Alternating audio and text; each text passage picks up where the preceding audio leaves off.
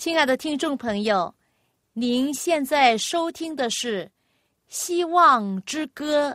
希望之声，跨过山，越过海。希望之声，传送上帝的慈爱。从今后，不再徘徊。心怀，从今后不再是我，因有主赐给的希望。亲爱的听众朋友，您好，我是肖阳，很高兴我们又在《希望之歌》这个节目之中相会了。大家好，我的名字叫晶晶。大家好，我的名字叫雨谦。哦，我们今天也有两位小朋友哦，啊，心经跟以前他们是好朋友，他们也是同班的，他们读国际学校。你们知道吗？在圣经里面有一段我很喜欢的信息，就是叫做我们叫它是彼得的阶梯。那彼得后书第一章有这么一段话。他说：“有了信心，又要加上德行，要一起念吗？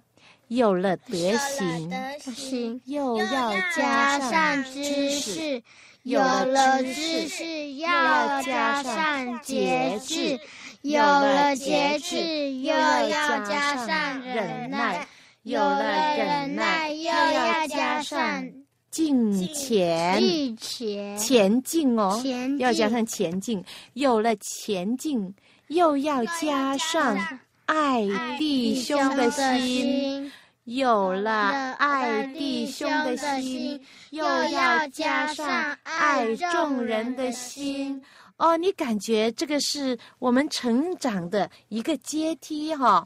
啊，一共有七个阶梯。刚才我们说了七个阶梯哈，就是信心、德行，就是我们的行为，还有知识。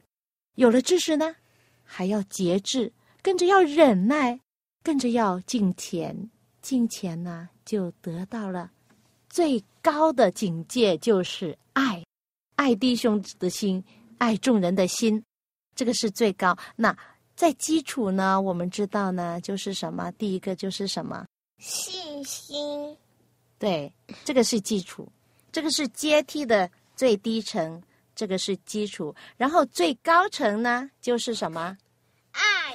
对，不但是爱你弟兄，爱你的姐妹，还要爱很多的人，众人。所以呢，最高的境界呢，这一步呢就是爱。我希望你们能够达到最高的境界，就是在你们成长过程之中呢。有了信心，这个是基础。你们有信心吗？有，当然有哈。你们从小都受基督化的教育，然后你们有信靠上帝的心，自信心这是很重要哈。因为我们有上帝的爱，我们信靠他，我们就相信自己能够做到，自己能够爱人。那最高的境界呢，就是爱。这爱就成了其他那七个阶梯的冠冕，哈。爱就是最高的境界，这是你们的目标。你们的目标就是怎么样？有了知识，现在你们学知识，啊，有了信心，你们有了，还要有什么德行？有行为表现你们的信心。然后呢，你们要有知识。所以现在你们是学知识的时候，是不是？对对。那有了知识呢，你们就有节制哦。不要放纵自己哦，不要骄傲哦，哈！我说我很棒，我什么都懂哈。所以有了节制呢，要忍忍耐哈。上次我们讲到忍耐哈，很重要，要等待，等待上帝跟我们说话，要等待什么是上帝的旨意。好，有了忍耐呢，又要进前，还有前进的心。有了前进的心呢。最高的一步就是爱，就是爱。在彼得的阶梯逐渐的上升之时，你们一步一步的要达到最高的境界，这是你的目标。有没有信心达到这个目标？有有信心，因为上帝与你们同在，只要你们祈求，他就给你们。嗯，很奇妙哦。所以呢，我最近呢就听到你们唱的一首歌呢，我就很感动。这首歌怎么样唱？你可以唱给我们的听众朋友听吗？好，好，预备，开始。小小花园里，红橙黄蓝绿，每一朵小花都美丽。微风轻飘，依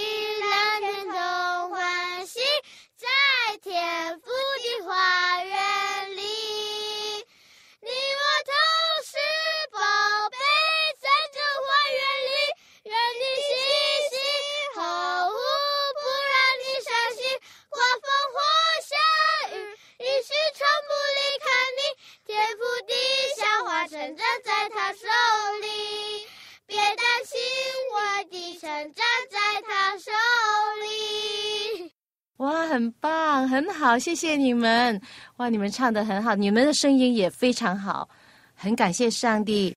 真的，你们的成长，你们的成长就在上帝的手里。上帝爱你们，他们希望你们成长到最高的阶梯。成长有过程的，哈，每一个阶梯都有一个过程，所以当你们成长到最高的过程的时候，最高的目标的时候，就是爱。所以愿你们不要遇到不不论是遇到什么困难的时候，你们就想着我们要以爱心来对待我们所面对的事。因为上帝爱我们，我们就要以爱来相待。有了爱弟兄的心，还要加上爱众人的心。我们要播出一首歌，好，这首歌的歌名叫《智智慧的人》。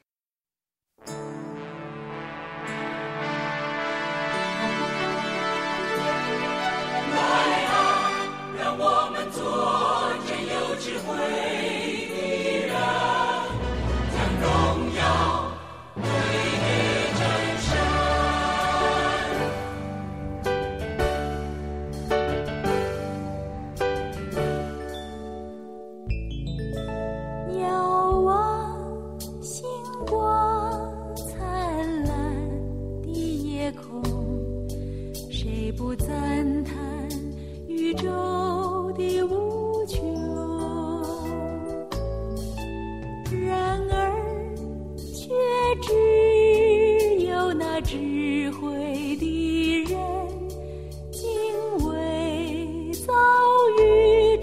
真身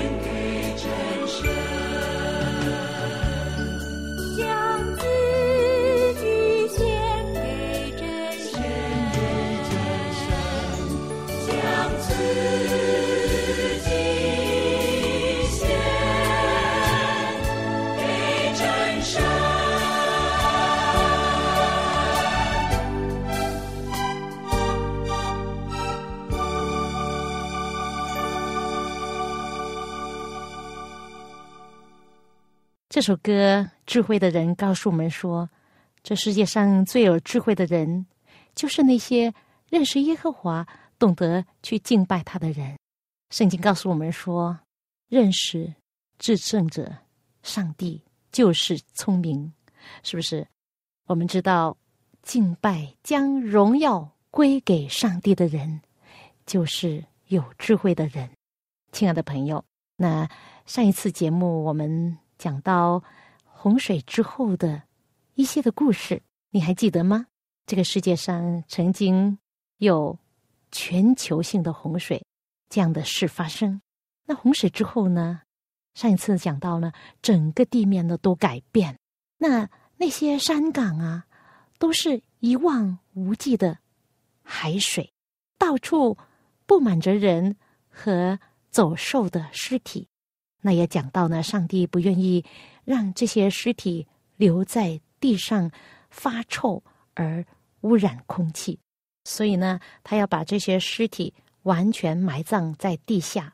于是呢，上帝就使大风刮起来。这些暴风啊，就激起了水面，甚至把一些石头啊、山头啊、大树啊都冲掉了。那些巨石啊、泥土堆积在尸体之上。在洪水之后呢，就是这样的景况：世上一片混乱、荒凉。重庆的山岭是完全的壮丽匀称的，那现在呢，却崩裂。地面上到处布满了石块和断崖，原来许多地方的大小山干都不见了，连一点痕迹也找不到。以前的平原呢，现在变成了什么呢？变成了重重叠叠的山脉。这种变化呢，在有一些地方就比别的地方更为的显著。从前极大的森林也被埋葬在地下。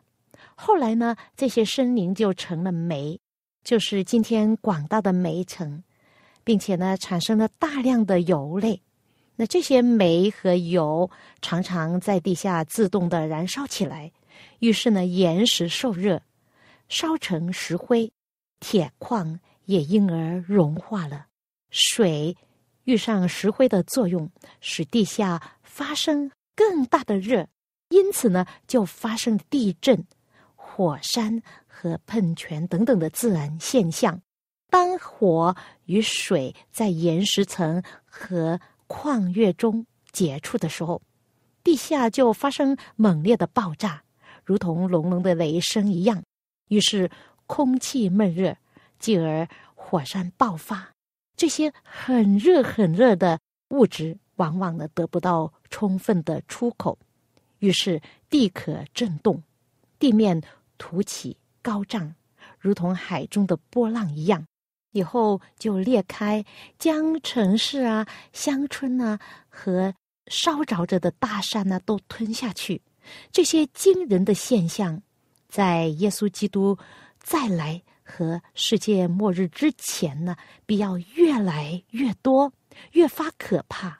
这就是我们的地球即将被毁的预兆，你知道吗，朋友？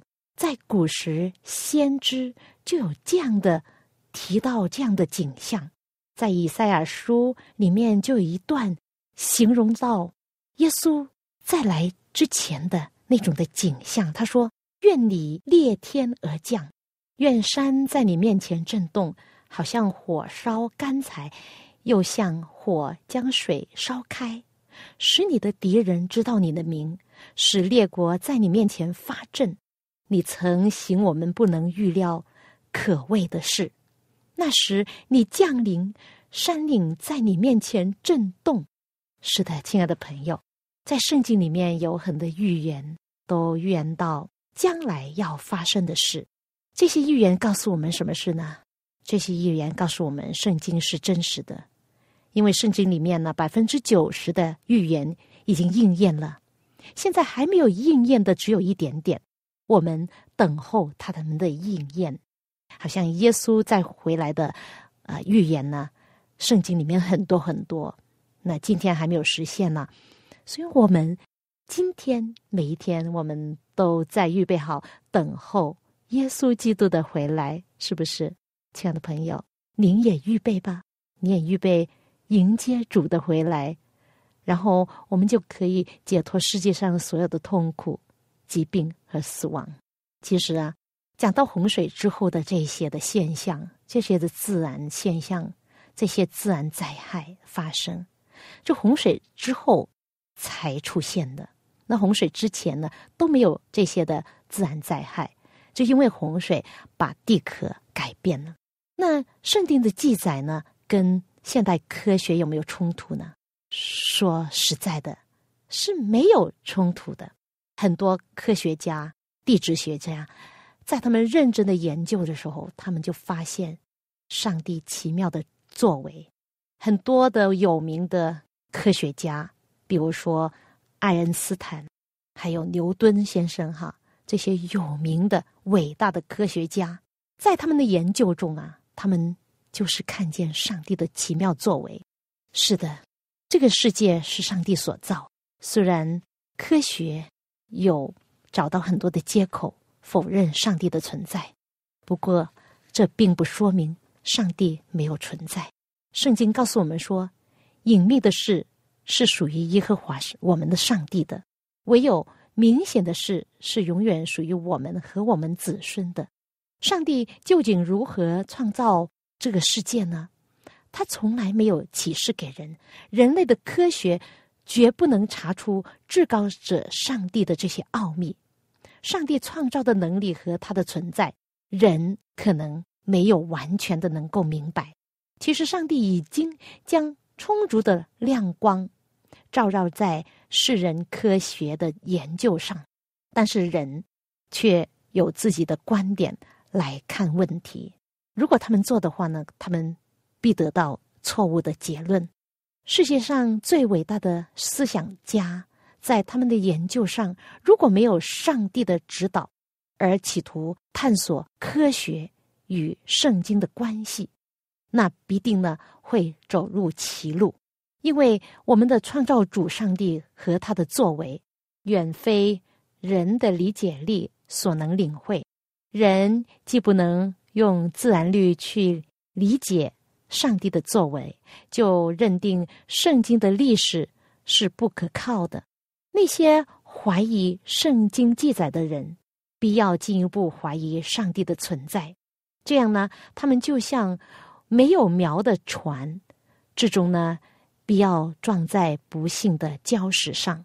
现代的科学家们对洪水以前的人类和野兽，还有树木的大小，或者那时所发生巨大的改变，都没有充分的认识。在地下所发现的遗物，固然可以证明那时的情形与现今确实有许多不同的地方。但是这些情形存在的时代，只有根据圣经的记载才能确定。圣经里面所记载的洪水泛滥的历史的事物呢，是现代地质学家们依靠自己一定永远不能推测出来的。挪亚时代的人和动植物比现代的人大过数倍。他们都已经埋在地下，借此保留作为后世的凭据，证明那时的世界呢是被洪水所灭的。上帝使这些遗物被发现，一直呢是使人更加的相信上帝在圣经里面的记载。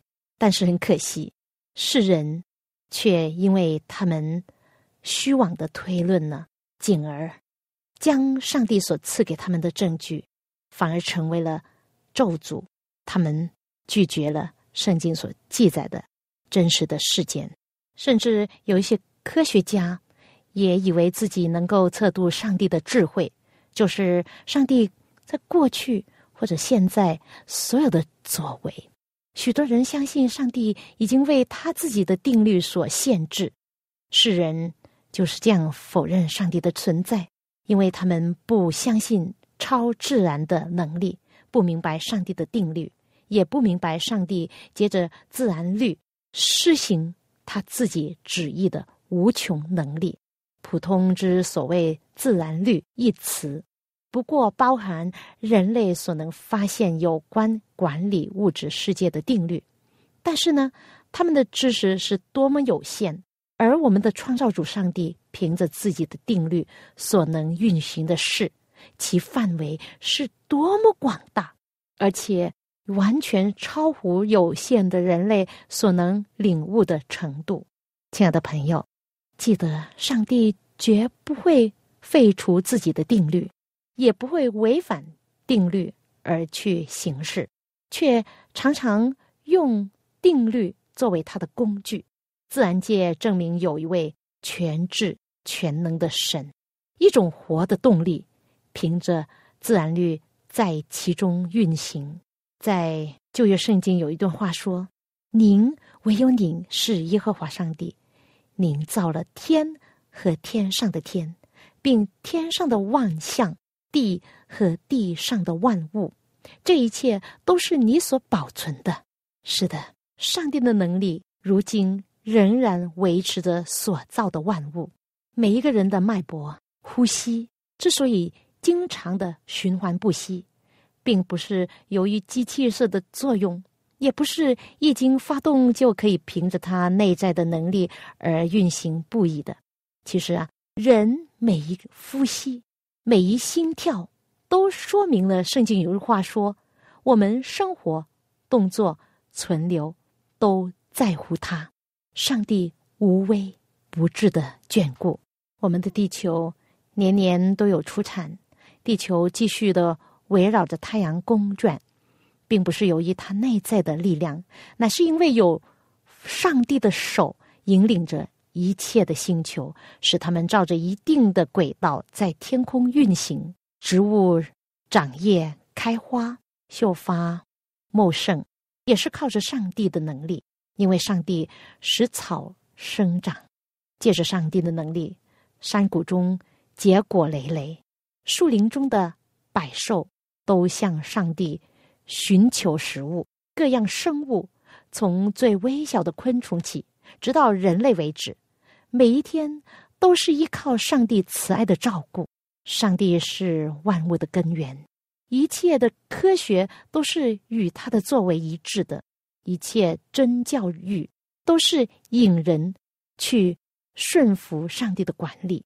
科学把新奇的事展开在我们面前，他探索高深的事物，但是真正的科学所探索的是与上帝的启示没有冲突的。不认识上帝的人固然想借助于。科学来支持他们对上帝所有的错误的观念，但是自然界的记录与上帝的话是互相辉映的，都足以引导我们敬拜那位造生命的主，并凭着理智来信靠他在圣经里面的话语。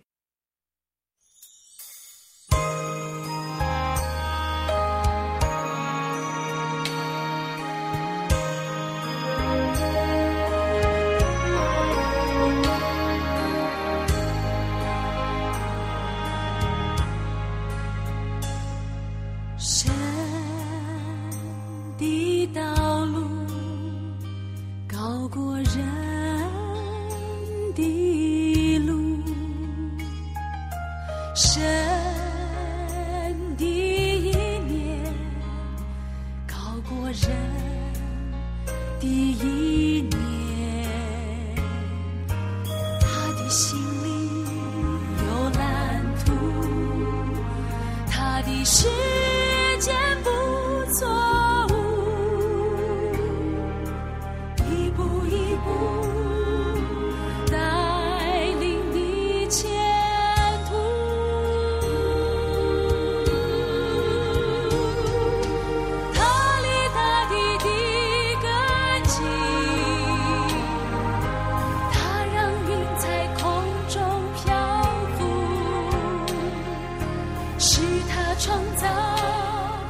生命气息，是他应许照顾自己。